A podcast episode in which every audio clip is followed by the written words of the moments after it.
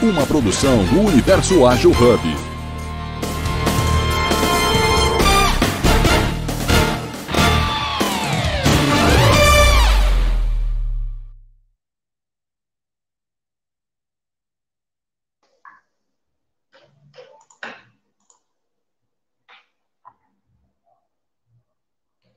Bom dia, pessoal.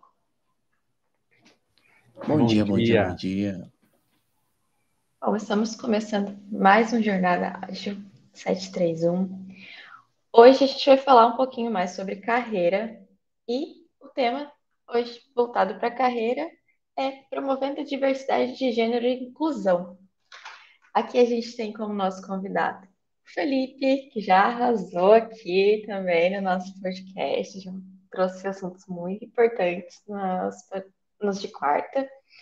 Mas Hoje aqui a gente vai falar um pouquinho mais voltado exatamente para esse tema. Tenho também o Júlio comigo, nosso querido apresentador, sempre presente aqui, sempre mandando bem com a galera. E acredito que podemos começar nossas autodescrições. Pode ser?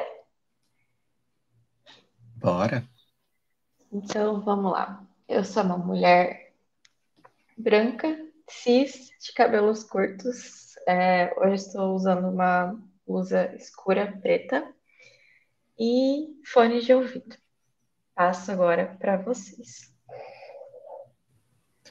Então, bora lá. Felipe, eu vou deixar você ir na frente, que daí eu já, já finalizo. Boa. Pessoal, bom dia.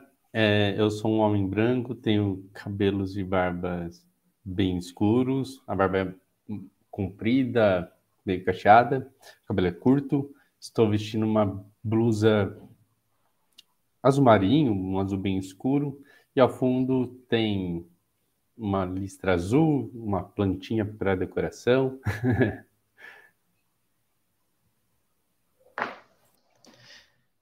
Aproveita e fala também da bandeira atrás de você. Poxa, é, esqueci da bandeira. Tem uma bandeira também da, do orgulho LGBT, foi também o, último mês aí, foi o mês de orgulho, que é nas listras vermelho, laranja, amarelo, verde, azul e roxo. Legal. Boa. Então, bora lá. Eu sou o Júlio Baquion, homem branco, cis, cabelos e barbas castanhos escuros. E vocês não estão me vendo. Por quê? Porque hoje a sinusite resolveu atacar e vamos tentar manter um pouco a aparência, né? Então vamos deixar uma fotinha bonita no meu lugar enquanto eu me recupero. Então, bora lá, pessoal. Bom, eu acho que seria legal a gente começar falando um pouquinho aqui sobre os conceitos básicos de quando a gente fala de diversidade, né? Então, quando a gente está falando aqui de diversidade de gênero, qual seria a diferença entre um gênero biológico em si e o, o gênero ali, uma identidade de gênero, digamos assim? Aquele com qual você se identifica, porque a gente tem o gênero com qual a gente nasce e com qual a gente se identifica, né?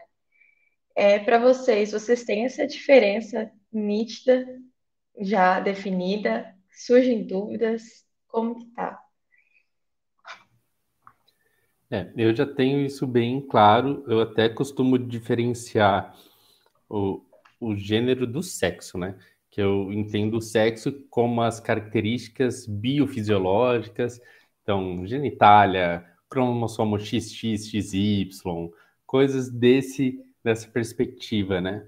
E o gênero já a gente pode entender o gênero como uma construção social.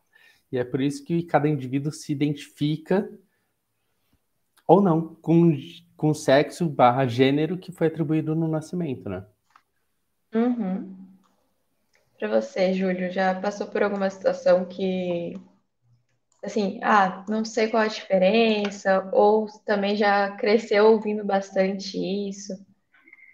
É, quando quando a gente ali nossa geração, né, saindo anos 90, 80, ela teve to toda uma questão de, de aculturamento, né, em relação a essas questões de gênero e principalmente sexualidade, né? A gente sai de uma época que, pô, e, e eu acho importante falar isso, né? A gente sai de contextos ali que a AIDS estava pegando fogo, contextos de extremo preconceito e anos 90 e 80 eu acho que foi uma canibalização, né, de todo todo um contexto histórico. Então, quando, quando me perguntam né, sobre essas questões, eu, eu sempre lembro dessa época, lembro de todo um, um, Eu, como criança, né, acompanhando as notícias, como muita coisa era demonizada, de como algumas coisas eram é, até tratadas como chacotas, etc. Então, é, hoje é, um pensamento muito diferente, mas naquela época a gente era muito moldado né, pela TV, pelas questões que apareciam nos jornais. Então, é, para mim ficou muito marcado isso, tá? Aquela época. Para quem não viveu, até peço, né, para eu nem vou dizer para verem como era antigamente, mas se puderem explicar, gente, qualquer momento a pessoa que tinha uma orientação sexual diferente era considerada uma pessoa é, drogada, uma pessoa à margem da sociedade, qualquer tipo de é,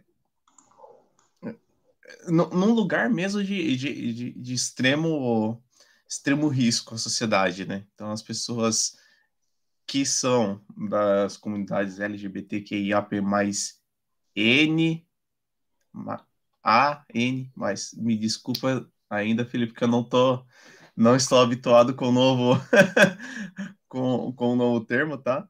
Mas eram vistas como pessoas perigosas até, como pessoas que poderiam causar o mal à sociedade. Então, quando eu lembro, quando me falam sobre isso, eu lembro dessa época que as coisas eram bem pesadas até. É, vendo historicamente ali, a questão de identidade de gênero em si só começou a ser estudada lá em 1960. Então, não é algo que, nossa, a gente já passou tanto por isso e tudo mais. Se você vê, comparando com outras coisas da sociedade, não faz tanto tempo, né?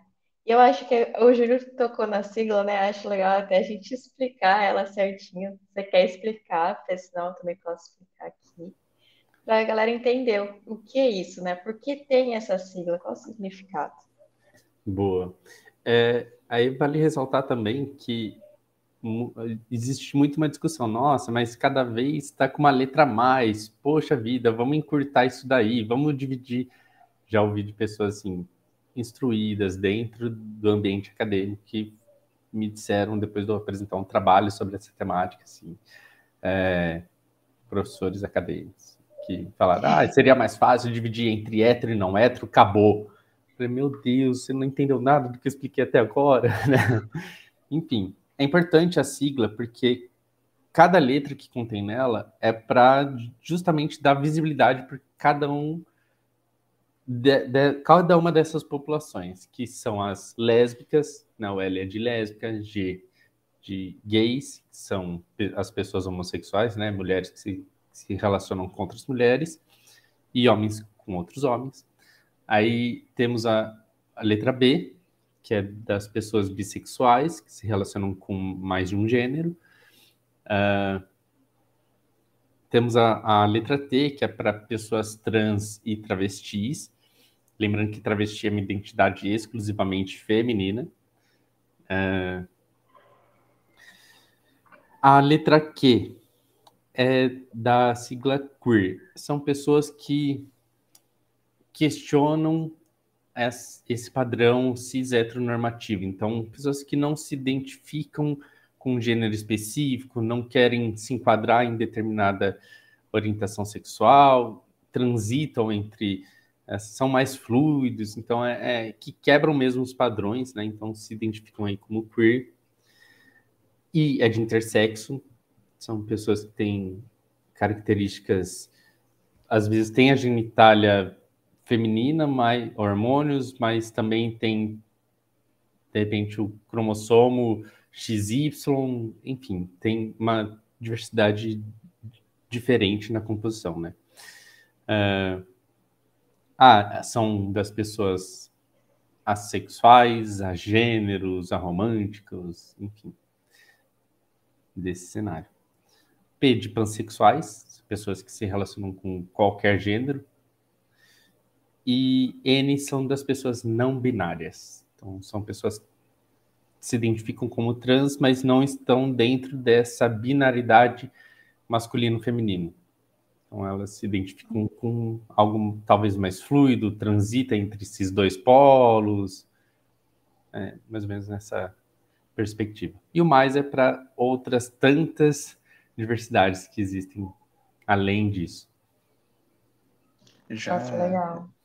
E tá, já estamos né, nos estudos recentes, acho que já temos mais 38, né? Fora aquelas que foram registradas, ou já temos mais algum avanço também?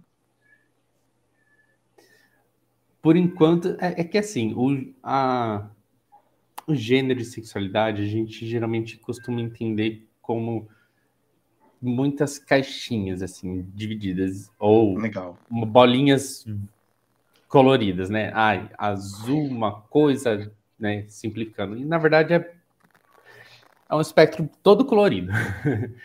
e essas coisas se misturam. Então é, é muito fluido, né? Entendi. Tem sociedades que têm é. vários gêneros, não, não só são dois, três, são vários.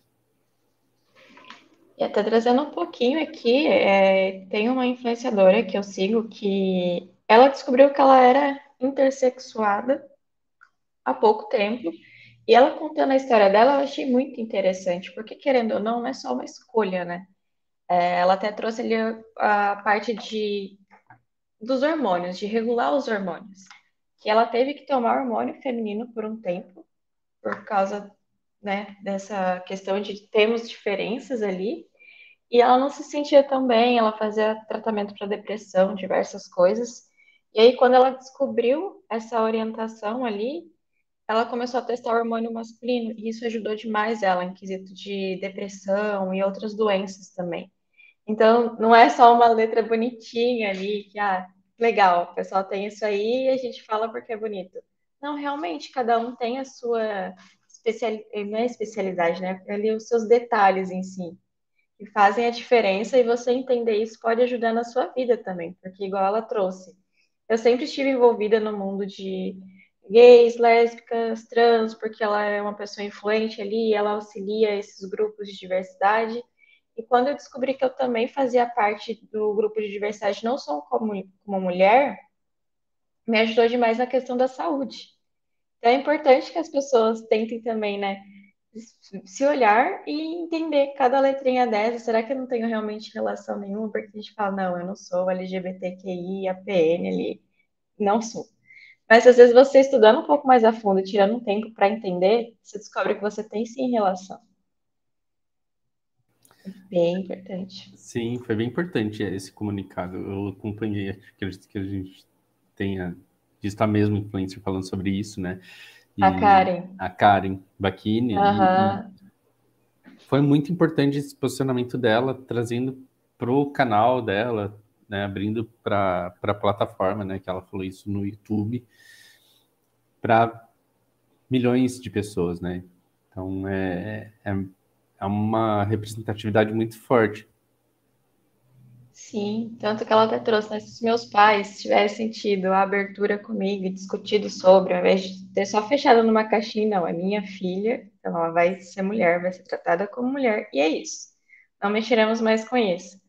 E aí ela cresceu e não soube. Se desde pequena ela tivesse esse contato, ela poderia ter evitado diversas coisas na vida dela, né?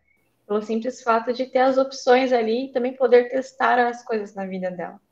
Sim, e é até um, um, ponto importante que você levantou, que muitas pessoas intersexos passam até por cirurgias é, para designar determinada, ou desenvolver é, determinada genital, assim, então, e ainda são passados por procedimentos que são completamente invasivos, é, em uma idade que não tem muita consciência sobre isso, sobre como isso vai impactar.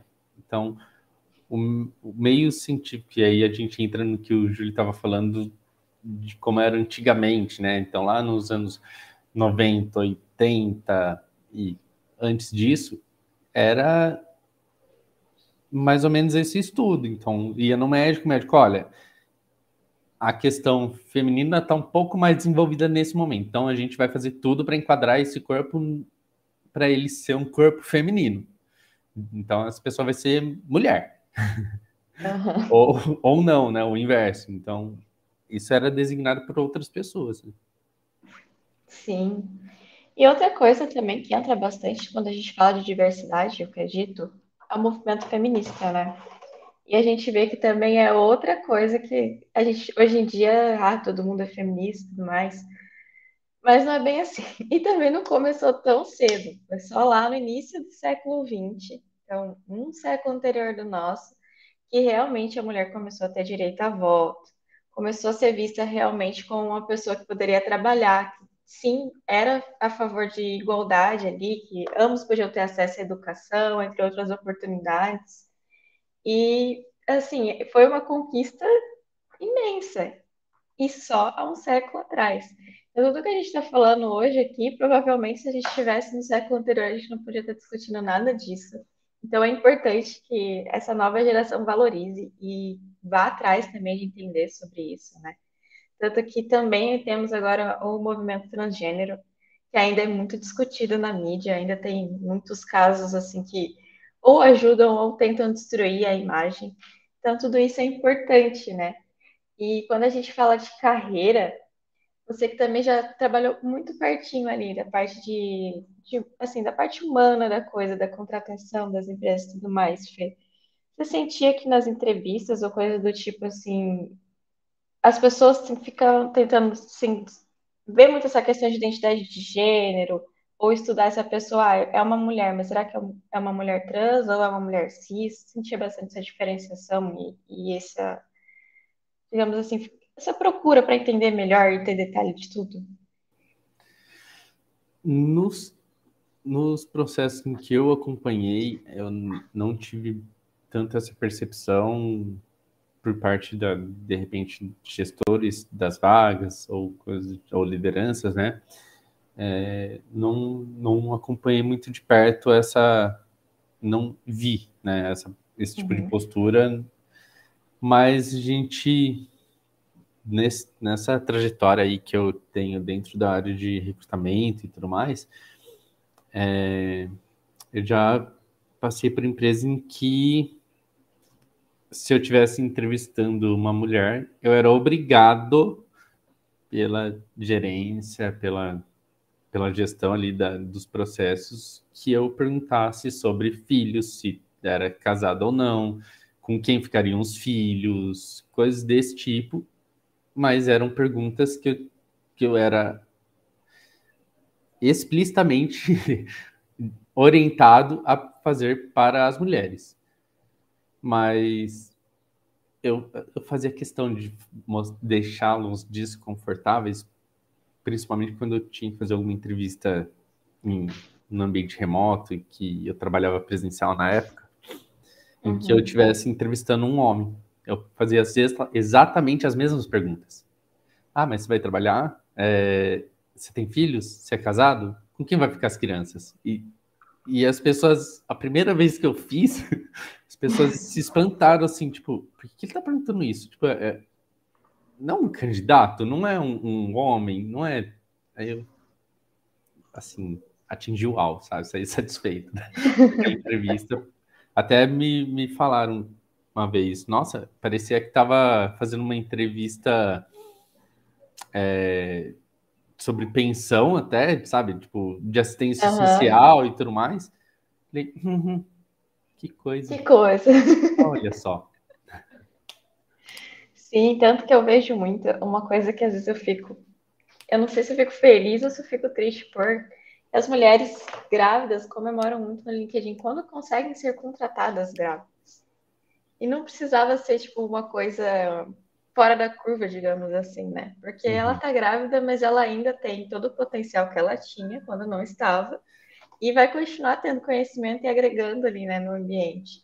Só que mesmo assim, tipo, geralmente mulheres grávidas falam, olha, é uma dificuldade tão grande as pessoas aceitarem, porque eles já pensam, ah, ela vai largar o trabalho, vai deixar a gente na mão, depois uhum. vai ter uma criança que vai ficar atrasando a carreira dela e tudo mais. acho melhor não, vamos contratar alguém que não tem planos futuros ou coisa do tipo, igual você falou, né? É, embasar muito nisso, de, ah, mas você pretende ter filhos logo, é, se você tiver, você tem um apoio aí e tudo mais, ao invés de se oferecer né, e trazer benefícios, porque hoje em dia muitas empresas têm o auxílio creche e tudo mais, que é bem legal, só que mesmo assim, ao invés de aproveitar esse benefício, as pessoas ficam tentando ah, não, não vamos pegar, não vamos trazer isso. Então acaba virando só uma máscara ali, né? E não realmente um benefício. Exatamente. E a gente vê não só grávidas, mulheres estão grávidas é, comemorando contratações, mas também promoções, e aquelas que estão retornando da licença maternidade e relatando, tipo, poxa, fui bem acolhida, ainda estou na empresa, tipo, não fui demitida na hora que eu cheguei da licença. Então, é, é assim, elas têm um motivo para comemorarem, né? Obviamente, é muito legítimo isso, mas também diz muito sobre como o mercado tem se posicionado em relação a isso, né?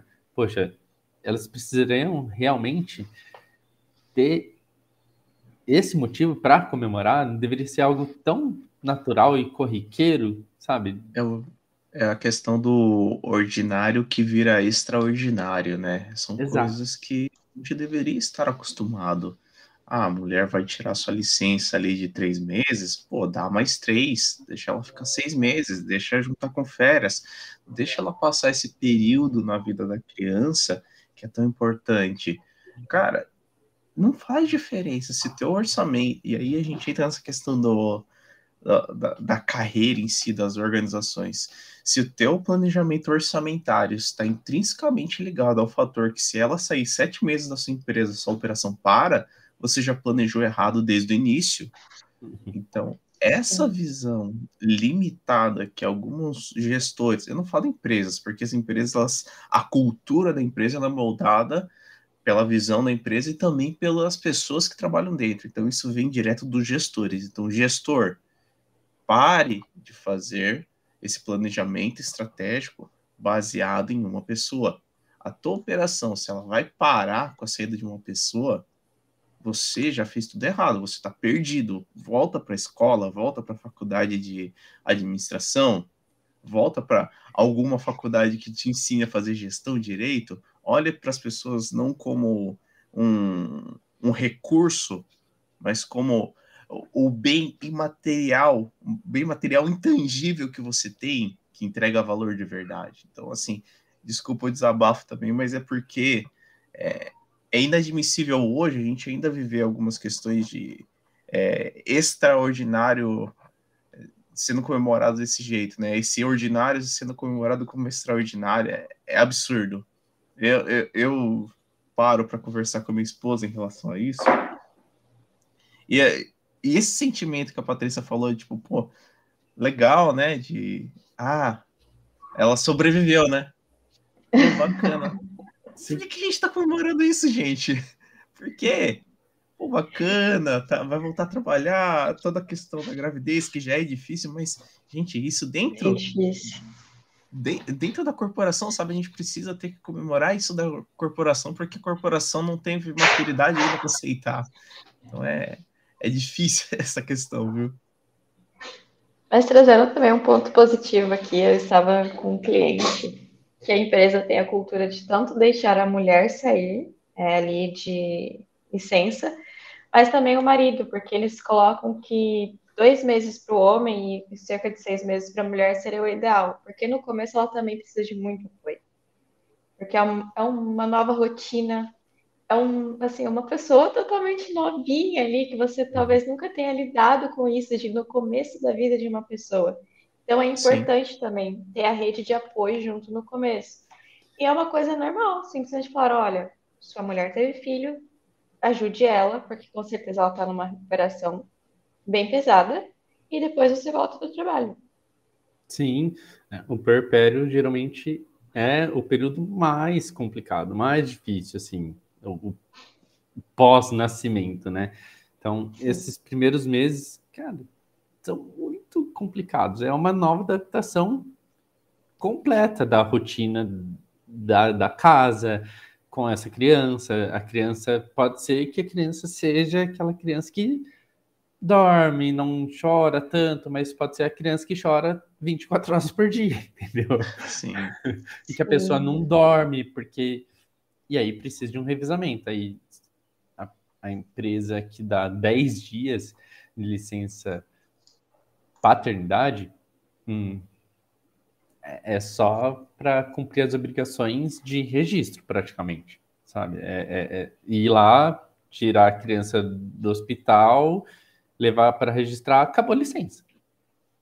Aí tem algumas empresas que ainda temos a licença estendida em 20 dias. então, Sim. não, não, é, não e, condiz. E outra coisa, né, Felipe? Já trazendo para o contexto da conversa, dois homens, geneticamente homens, se resolvem ter um filho, adoção, esse processo, as empresas não olham da mesma forma.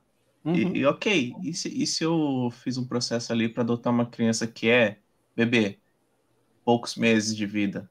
A adaptação é a mesma. Uhum. Então a gente está falando, eu, eu acho muito mais de, uma, de, um, de um requisito que deveria ser tratado como natural do que é, um extraordinário novamente. Porque, e, e, olha, e olha o absurdo, né? Algumas empresas falam, ah, quem vai exercer o papel de mãe? Os dois. É, é, absurdo a gente ter que falar assim de papéis, sendo que os papéis são dos dois. Os dois são responsáveis. Não importa se é um casal heteronormativo, se é um casal uhum. homoafetivo, não importa. A questão é que os dois deveriam estar exercendo esse trabalho de cuidar dessa criança, adaptar essa criança à vida, né? Ah, então, tirar tirar esse peso do, da palavra mãe, né? Já, se você Isso. é mãe, você vai ser obrigada a cuidar. A responsabilidade é sua. Se Sim. alguma coisa de ruim acontecer, a culpa é sua. Não, você está criando junto com outra pessoa. Exato. É, e aí, até e se a gente pensa num cenário, por exemplo, de, de um casal de duas mulheres, em que uma está fazendo a, a gestação, de repente passaram por tratamento de utilização, e uma está grávida a outra vai tirar a licença paternidade? Tipo, sabe, não, não, não cabe. Por isso que eu, eu acho importante a gente repensar é, essas políticas e começar a adotar uma licença parentalidade, sabe? Ao invés Sim. de maternidade e paternidade, uma licença parental, porque a gente consegue fazer a inclusão de várias características, várias configurações de família, por exemplo. Concordo. E até entrando um pouquinho nessa questão de companhias também, atualmente a gente vê alguns estudos, eu não anotei as fontes aqui, mas posso trazer depois de alguma forma, que quanto mais diversa e mais inclusiva é a empresa, melhor é a inovação que acontece dentro dela. Sim. Porque são várias perspectivas, é, são diversas dores em que você consegue atender e também para os seus clientes, né? Os clientes se sentem representados, você consegue trazer também melhor a visão do dia a dia de pessoas diversas. Então, quando a gente fala da comunidade negra, comunidade feminina, LGBTs, é tudo. Quando você tem essa diversidade, a inovação dentro da empresa é comprovado que ela é muito maior. E na corrida por inovação que estamos, eu acho que é um lado muito importante assim, se ter e destacar, né? Você tocou num ponto muito importante, Paty, porque assim, é, muitas empresas é, lidam com trabalhar as pautas de diversidade quase como uma caridade, entre umas aspas assim. Ah, vou fazer uma caridade, vou, vou fazer aqui umas vagas afirmativas e só para mostrar que eu tô, tô sendo legal. E, cara, não, gestores, né, proprietários, CEOs, vamos entender que diversidade é lucro para sua empresa. É, é, é, é, lucro diretamente relacionado. Então, tem. Eu, eu vi assim algumas matérias e estudos também que indicam, por exemplo, que empresas em que são lideradas por mulheres têm 55% mais faturamento do que outras empresas. Então, assim, são dados muito relevantes, sabe? É, um crescimento 55% maior do que outras empresas por, só por ter uma visão diferenciada, uma visão feminina que traz uma outra perspectiva de mercado, de consumo, de tudo. Né? Sim. E não é uma Porque... questão de que um é melhor do que o outro, é uma questão de ver de pontos de vista diferentes. É isso que as empresas não estão entendendo nesse, né, nesse discurso que a gente está trazendo, nessa, nessa questão de olhar o mundo com um certo espectro permite você decifrar algumas cores que você não está enxergando antes. E essas uhum. cores, né? A natureza fala que é, as cores elas estão intrinsecamente ligadas a, às vezes a perigo, às vezes a destaque de alimento, às vezes a, a, até questão de se está vivo, se está morto. Então, as cores, elas sempre foram muito importantes nesse contexto. E fazendo analogia, a gente precisa dessa diversidade de cores para que a gente olhe com diferentes espectros. A gente tem que Sim. evitar, né, achar que o mundo ele é, ele é preto no branco. Ele não é. E isso se fala diretamente também de estratégias de empresa. As empresas, startups, ah, mas startups estão morrendo, né? É, é, o discurso da vez agora. Não, as startups não estão morrendo. As startups estão passando por momentos, tal qual outras empresas passam. Todas as empresas cortaram pessoas, né? Se não cortaram 50, 60, 90% do quadro de funcionário, cortaram ali uma, duas pessoas. Então, tudo isso é um processo natural. E a gente tem que olhar para essas é, questões de por que, que algumas empresas demitem menos, algumas mais, por que, que existe um sucesso maior nas empresas dirigidas por mulheres, porque isso traz respostas para o todo. Isso traz algumas respostas que nós, o nosso mundinho, nossa caixinha, não, não, não consegue né, transpor essa caixinha para ver algumas verdades que às vezes são inconvenientes, mas são verdades. São questões que a gente tem que se preocupar. E trazendo aqui uma notícia para a gente ficar de coração quentinho, é, a Accenture já implementou as políticas de licença parental igualitária, incluindo licença remunerada para funcionários LGBTQIA+, que adotam ou têm filhos através de barriga de aluguel. Então já tem uma empresa aí que está pensando nisso. Sim. Eu acho que com certeza pode ser referência de mercado. Com certeza. Acho que é, é, é um movimento que, que acontece. O avanço é ainda lento, mas é um avanço, sabe? A gente não pode desconsiderar isso. E, e é muito importante. Por exemplo, quando a gente olha aí para essa última edição do BBB, onde a gente tinha a Sara Line, que era uma analista de diversidade, e se viu muita coisa na internet fazendo piada, porque ninguém nem sabia o que, qual é o papel de um, de um ou de uma analista de diversidade dentro de uma empresa. Né? Então, poxa, é repensar políticas daquela empresa, é criar estratégias para maior inclusão daquela empresa, letramento para as pessoas, seja liderança, alta liderança, colaboradores em geral. Então, poxa, é, é um trabalho muito importante do que o que eu via muito meme na internet. Ah, é para ver quantos gays e lésbicas tem numa empresa. Não é só isso, sabe? Não é, não é por aí. É fazer um mapeamento? Também, mas o mapeamento é só a pontinha para conseguir fazer outras ações, né? A partir do, do censo, a gente consegue trabalhar outras questões que a gente identifica ali no, no, no diagnóstico organiza organizacional. Sim, e também trazer meios de educação, né? Porque, querendo ou não, como eu falei, né? Lá no século anterior, que começou o feminismo, por exemplo. Uhum. Eu, como mulher, consigo afirmar que ainda tem bastante machismo nas áreas.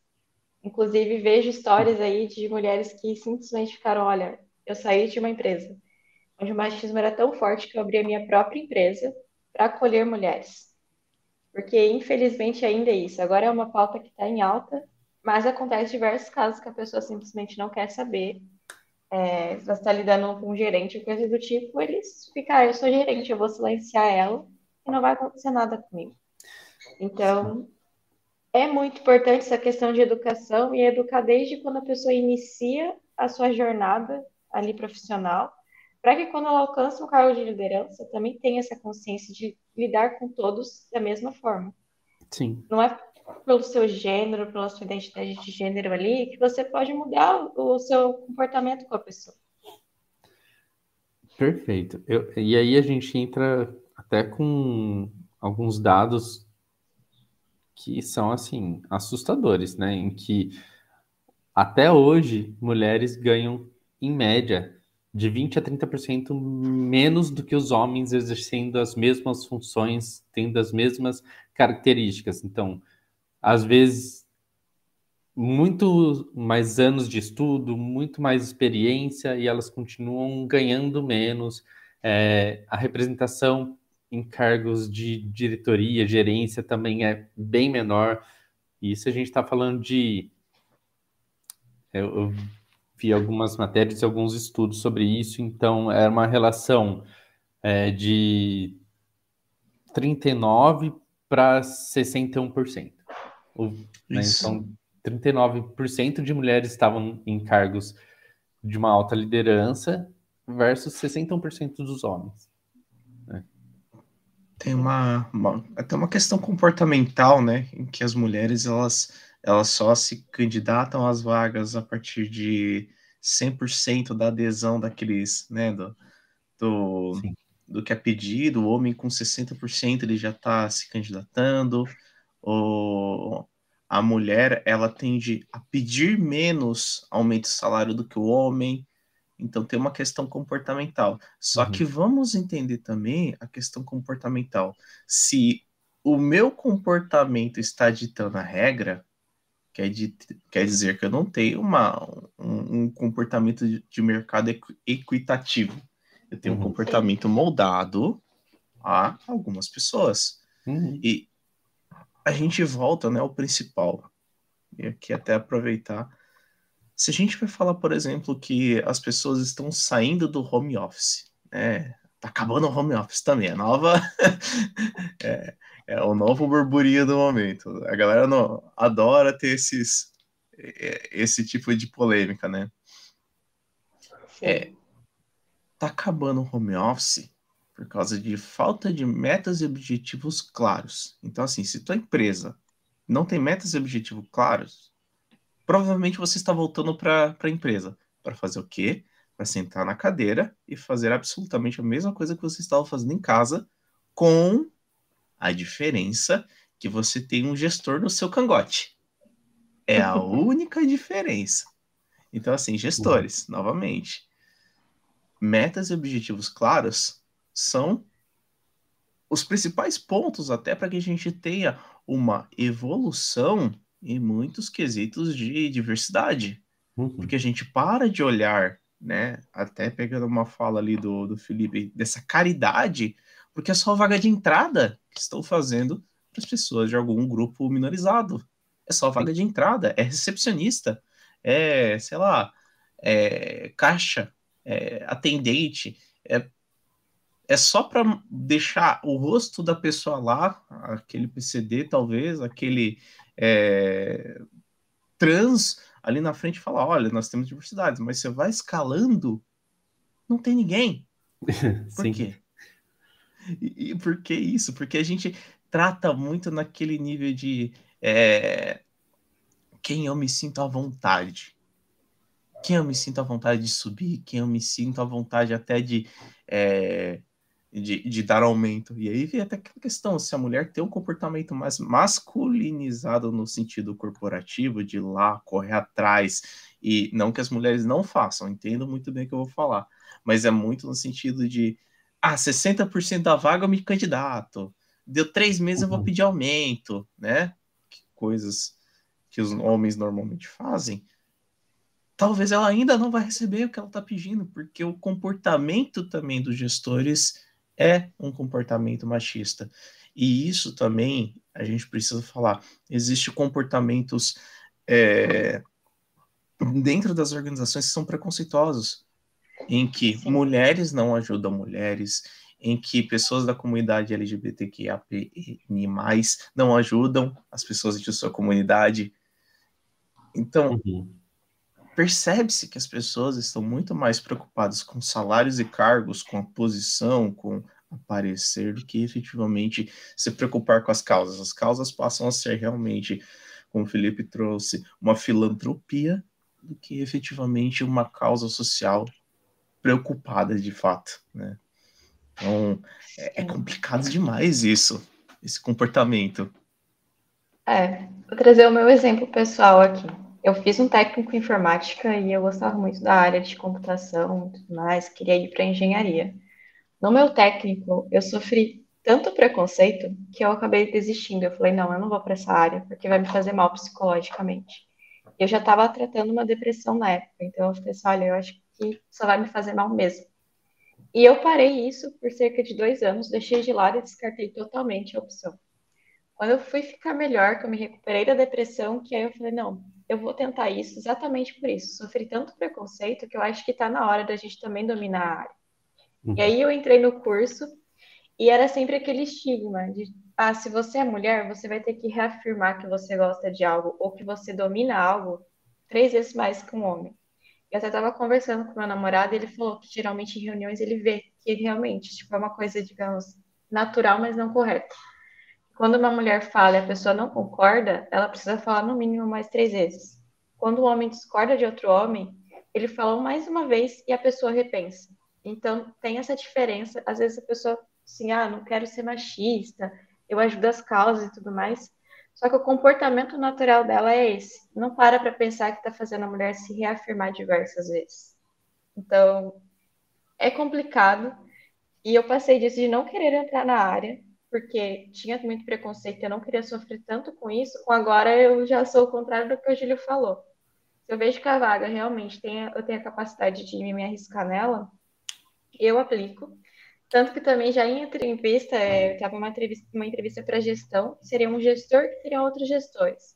E eu ouvi do cara o seguinte: ah, mas você vai ser muito fofinha, muito é, molinha, para gerir outros gestores. Eu preciso de um gestor que seja ali, braço firme e tudo mais. Eu não tinha nem me inscrito. A, a recrutadora era uma mulher, ela falou: Nossa, você tem o perfil exato do que a gente está precisando. E chegou na hora eu tomei esse banho de água fria, tanto que ele virou para mim e falou: Mas você que se inscreveu? Como que foi a sua seleção? Eu falei: Não, vocês me procuraram. E aí ficou aquele climão, sabe? Então tem isso ainda, infelizmente. Uhum. Eu imagino que na comunidade ali LGBT e tudo mais seja até mais forte do que com mulheres. É, a gente tem, é, eu também estava olhando alguns dados, né, sobre isso. É, tem uma pesquisa que é da, da consultoria Mais Diversidade, que eles fizeram em 2021. Lá eles apontam, por exemplo, que apenas 15% das pessoas LGBT que é PN+, é, se sentem confortáveis para falar explicitamente, abertamente com a liderança sobre essa temática. Muitos não, não se declaram ainda para as lideranças que são pessoas LGBTs. Isso é ainda mais forte quando a gente olha para o recorte de pessoas bissexuais e pansexuais. As pessoas homossexuais, lésbicas e gays, elas estão mais presentes nas empresas, é, disparado assim na frente, tem muito maior representatividade na, na, nas empresas, seja de grande porte ou pequeno médio porte, em comparação com as outras siglas, por exemplo. Né? Então, nessa pesquisa, eles conversaram com mais de 2.100 pessoas. Assim. A amostra foi uma amostra relativa, né? relativamente grande em várias regiões. Então, tem esses dados que são Cara, como assim? Só 15% tipo, falam, sabe, com, com as lideranças. Então, poxa, é, é, então significa que 85% das pessoas não têm abertura com não se sentem confortáveis para conversar com as suas lideranças sobre determinadas temáticas. Sofrem alguma repressão dentro de empresas e, e, e outro dado é que eles também olharam para para profissionais porque é, foi uma pesquisa aplicada através de, de redes sociais, então Instagram, Facebook, LinkedIn, e as pessoas foram respondendo é, elas se, optando, né, por se candidatando ali para fazer parte da pesquisa. Então, tinha muitas pessoas que eram do setor público. E, uhum. por incrível que pareça, no setor público era mais agravante ainda, sabe? As pessoas não se sentiam confortáveis de modo algum. Ou para falar sobre a identidade de gênero, não se sentiam representadas. E tinha alguns dados também que mostravam qual era a importância dentro de uma, de uma organização, por exemplo. É, disparado em primeiro lugar para todos os recortes era o que mais importante para essas pessoas era, era que tivesse um ambiente seguro. Um ambiente seguro dentro do contexto do trabalho. Para as pessoas trans, o segundo ponto era oportunidade de desenvolvimento de carreira. Para as outras siglas, isso ficava como um terceiro lugar. Então, Caraca. Então, as pessoas trans tinham menos visão, por exemplo, intenção de trocar de emprego, por exemplo. Enquanto as pessoas homossexuais tivessem a oportunidade de falar no que trocariam. Então, assim, são dados que são importantes a gente olhar também, sabe? Depois eu, eu posso até procurar direito o link de novo que eu estava olhando, mas enfim, é, eu passo para vocês compartilharem depois. Importantíssimo. É, só vou fazer um recorte de sala rapidinho, já que estamos chegando quase no finalzinho. Bom, estamos no Jornada Ágil 731, episódio 875, falando sobre carreira ágil e promovendo a diversidade nas empresas, né? Como que a gente coloca ali essa diversidade de gênero, inclusão e o quanto isso tem impactos na nossa carreira, né? Participar de um grupo de diversidade, quais são ali os impactos, o que a gente também passa de dificuldade e, querendo ou não, iniciativas que estão sendo criadas para isso, coisas que vêm aí para um mundo melhor, a gente acredita nisso. Bom, então falando um pouquinho também, ela era uma coisa que eu estava vendo quando eu dei uma pesquisada sobre essa questão de como que está a diversidade nas empresas, nas grandes empresas. Uma das coisas que eu vi foi a hashtag SeeHer, que ficou em alta por um bom tempo ali. E até quem dá uma pesquisada, eu vi bastante no Instagram, principalmente, Twitter, essas coisas. É, foi uma iniciativa lançada pela Associação Nacional de Diversidade nos Estados Unidos, com o objetivo de promover uma representação mais precisa e positiva na publicidade e na mídia no, no quesito mulheres. Porque antes mulher era meio que sempre, digamos assim, um objeto nas publicidades para atrair outras pessoas a consumirem o produto. Tanto que um aí que a gente viu que parece muito antigo, mas na verdade é recente, a questão das propagandas de cerveja, né? Que era sempre, ah, se você tomar uma cerveja, vai aparecer uma mulher XYZ, do jeito que você gosta, e vai ficar mais atraída por você, e as mulheres carregavam o produto ali, sensualizando e tudo mais. E o mercado cervejeiro recentemente deu um estralo ali e falou: opa, mas o nosso consumidor também é feminino, não somente masculino. Nosso consumidor também pode ser alguém LGBT. Então, por que, que a gente está usando tanto essa imagem objetificada da pessoa que, na verdade, pode ser o nosso consumidor? Então, esse também é o, o problema, às vezes, de você deixar a empresa sem diversidade, né? Você não ouve realmente, será que eu estou realmente no meu nicho correto. Ah, meu nicho vai ser esse, pronto, não preciso expandir, porque outros gêneros, outras ali, né, características não vão aderir, ou você está limitando o seu consumo, o seu produto. Você mesmo está criando a sua limitação.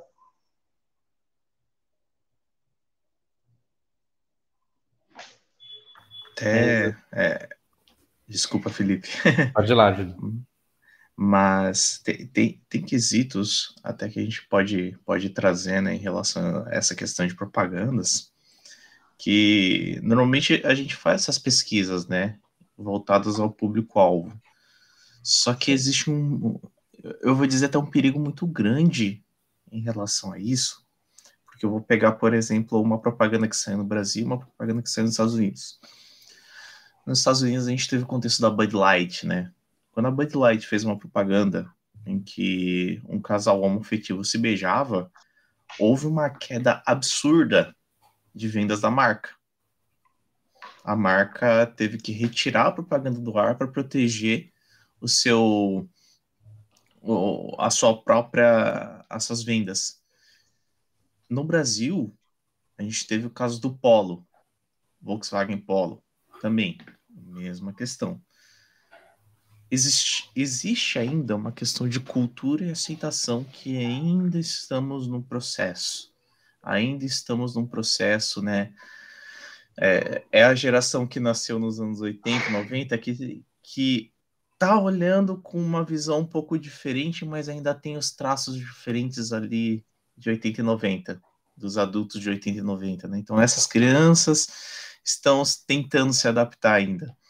E quando a gente vê como esse é, eu vou dizer até essa, essa tentativa de inclusão na propaganda caindo em desgosto desse jeito, a gente tem dois fatores, um retrocesso e também um cuidado que a marca tem que ter na hora de expor alguns assuntos que ainda estão sensíveis à sociedade. Deveria ser sensível? Não, não deveria. Eu acho que a gente já deveria ter alguma maturidade nesse sentido.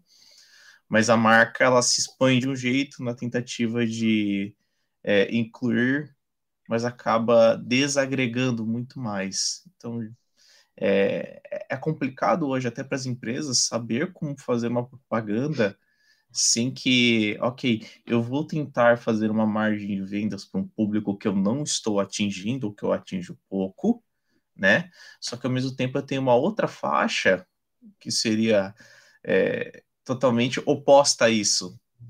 Ó, o Felipe colocou aqui a, a, o link, John, se você puder. Aí trazendo um pouquinho o outro lado da moeda, né? A Natura, quando começou a fazer as propagandas mais voltadas para todos os públicos, não somente o feminino, e também com inclusão LGBT ali, valorizou e ela até ficou é, valorizada na bolsa em si. Então, o valor da empresa subiu. É realmente isso, de pegar setores em que ainda tem muito estigma e tentar Sim. educar esses setores, né? Porque, igual você falou do, do setor automobilístico. A gente ainda vê muito a questão de, ah, se for comprar um carro, é o seu marido que vai comprar, é o seu marido que uhum. entende, é o seu marido que vai escolher. Tanto que esses dias eu estava ouvindo um podcast é, sobre carreira, só que era em inglês para treinar o inglês mesmo. E aí traz a história de uma menina que ela fala: Eu cresci numa casa onde meu pai e meu avô eram mecânicos. Então eu tinha muito conhecimento sobre isso. Desde pequena eu estava envolvida no meio. Mas aí. Eita, peraí. Ah, tá. Eu vi uma mensagem aqui que a gente estava com delay. Eu fiquei preocupada. Mas ela até trouxe, né? Então, assim, meu avô e meu pai eram especialistas. E eu cresci desde pequena nisso, então eu acabei me tornando uma especialista. Eu fiz uma faculdade nisso. E quando eu fui trabalhar, as pessoas, meus próprios amigos de trabalho, ficavam assim: ah, mas você é mulher, não era para você estar tá aqui, era para você estar tá fazendo algo mais feminino. Ao chegava algum serviço, ficava: ai, duvido que você vai querer colocar a mão na grade e sair toda fedida e suja daqui. E aí eles não realmente repassavam para ela. Tanto que o chefe dela chegou e falou, ela fez uma denúncia para o RH, e aí o RH ficou: olha, se você não está gostando, procura outra área, porque essa área realmente ela é totalmente machista e masculina, não tem o que a gente possa fazer. Eu vou demitir meus funcionários? Aí o chefe dela falou para ela o seguinte: tenta fazer uma especialização, porque com o título pode ser que você seja mais valorizada e as pessoas te respeitem mais. Ela foi atrás dessa especialização, fez a especialização e não mudou nada. Aí o que aconteceu? Ela resolveu abrir o próprio negócio. Ela falou: olha, eu não aceito mais eu sei que eu tenho o meu valor, eu sou uma especialista, eu tenho graduação especialização, então era para eu estar ganhando mais de qualquer forma. Abri o próprio negócio, falou, eu abri morrendo de medo, porque eu não tinha certeza se ia dar certo ou não. E acabou que os clientes que ela atendia gostavam tanto do serviço dela que migraram para ela. Aí ela começou a atender muitas mulheres e as queixas principais das mulheres que iam com ela é quando eu falo com um mecânico homem, ele me trata como se eu não soubesse nada. E muitas vezes ele tenta me enganar também. Tipo, me cobra mais pelo serviço, me cobra algo errado. E assim, é um serviço que eu também preciso. Eu também tenho carro. Não tem como eu simplesmente, ah, eu tenho carro, só que as pessoas não gostam de mulheres, eu vou resolver sozinha. Não é assim que funciona. Eu não vou me especializar em consertar um carro só porque eu tenho. E as pessoas são, digamos, machistas. Então tem esse lado também, de tipo, às vezes você tem que dar uma mexida tão grande ali para as pessoas entenderem. E aí acontece isso que você falou, né, Júlia? Tipo, tem tanto estigma na área que você que às vezes até separar, igual ela falou, tipo, eu tive que abrir uma oficina voltada para mulheres e tudo mais, contratando mulheres, para que aí sim as pessoas aceitassem. É complicado. E é por isso que é importante, né, a educação, tipo, as empresas e também, desde pequeno, a gente ter essa educação de inclusão, para que não aconteça mais isso. E também, né, que se a gente tem isso desde pequeno, as pessoas têm já essa em mente, essa aceitação, assim, que é natural, é uma coisa que existe, é do ser humano, todo mundo sai ganhando, né? Eu não vejo prejuízo nisso. Perfeito. É exatamente isso. Não, não existe prejuízo, é só ganho, né? De fato. E quando você, você traz o caso da cultura, por exemplo, da, da, da Natura, é, é o que a gente estava falando sobre a diversidade traz lucro. É, é lucratividade para a empresa, sabe? É, então, precisa abrir para esse olhar. E no, agora, na última campanha do Dia das Mães, a Natura foi, assim, bombardeada, porque fez uma campanha com a Pepita, que é uma mãe trans, travesti. Né? Então, muita gente deslegitimando isso. Cara, é, é surreal, assim. É... Já, já, chegaram a insinuar que a Pepita comprou o filho dela, sabe? Não, não que ela tenha passado por um processo de adoção. Então é, é muito complicado quando a gente pensa nesses recortes, que temos avanços, mas a gente ainda tem muitos ataques em relação a isso. Exato. É, é, é difícil você ver que as pessoas não conseguem se tratar acima de tudo como seres humanos, né? E principalmente ver a vantagem nessa relação. Afinal, a gente está falando sobre diversidade, potencializar negócios. A gente vê como as propagandas até auxiliam ou atrapalham em alguns sentidos. Então, é, fica aqui também ó, as nossas considerações. Estamos caminhando para o fim, né? 8h31. Eu vou me despedindo aqui. As ligações já começaram. Mas eu quero agradecer muito ao Felipe aí por esse bate-papo, né? Foi extremamente enriquecedor e principalmente trazer para um, um olhar que eu acho que é, que é bacana a gente trazer, que é essa questão de como potencializar negócios, né? Através Exato. de uma causa. Então, ficamos aí mais, pelo menos, eu acho que demos um, um arranhão na superfície. É, é muito do que a gente pode falar, mas a gente sempre acaba entrando nessas questões do, do preconceito, porque é latente hoje em dia, e é triste como a gente ainda tem que lidar com esse tipo de, de situação, das pessoas não se sentirem à vontade em ser seres humanos, à vontade, indiferente de suas crenças, diferente das suas orientações sexuais, indiferente do seu é, das suas origens, né, socioeconômicas, enfim. Todos nós somos seres humanos, merecemos respeito e principalmente merecemos crescer no mercado de trabalho, ganhar dinheiro, ser feliz. É isso aí, gente. Eu vou me despedindo aqui. Um abraço aí também a Patrícia, que conduziu o bate-papo. Um beijo. E da minha parte é isso por hoje. Segundou! Vai encerrando por aqui também. Fê, muito obrigada. Sempre enriquecendo demais essa participação aqui. Eu te admiro muito. E só queria deixar aqui o um recadinho, galera. Para quem né, já estudou sobre, para quem tem conhecimento de causa, passem para frente, incentivem outras pessoas também. Se vocês verem algum caso desse, é, tentem trazer uma questão de educação também. Para quem sofre com isso, denunciem, porque é importante. A gente não pode deixar continuar dessa forma, está? Estamos evoluindo, mas nenhuma evolução precisa ser dolorosa. Então, por favor, usem os recursos, usem o apoio que vocês possam ter. E brigadíssimo, Júlio, sempre me ajuda demais aqui. Obrigada demais, galera. Pessoal, muito obrigado mais uma vez pelo convite. Foi muito legal iniciar essa, esse, esse bate-papo aí, né? É uma temática que a gente pode ficar horas e horas aqui conversando, né? Se deixar. Então, obrigado pelo convite mais uma vez, Paty. Obrigado, Júlio, pela recepção. Foi muito bom estar aqui de novo.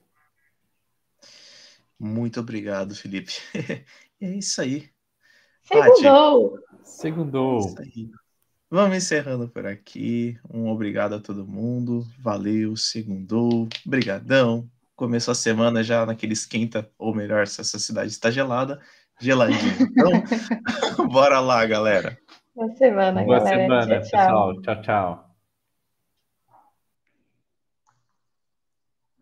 Clareza dos desafios da sua equipe, eficiência, produtividade, colaboração, alavancar resultados. Conheça o Universo Ágil Hub. Temos experts nas áreas de transformação digital, RH, marketing, jurídico, produção, operação, tecnologia, finanças e estratégia. Somos mais de 50 experts preparados para ajudar você a alavancar seus negócios. Preparado para explorar juntos seus desafios? Então chama no WhatsApp 11 98994 6527. Repetindo, WhatsApp 11 98994 6527 e venha discutir conosco a solução para seus desafios. Tudo em um ambiente seguro. Os melhores experts do mercado para ajudar seu negócio você encontra no Universo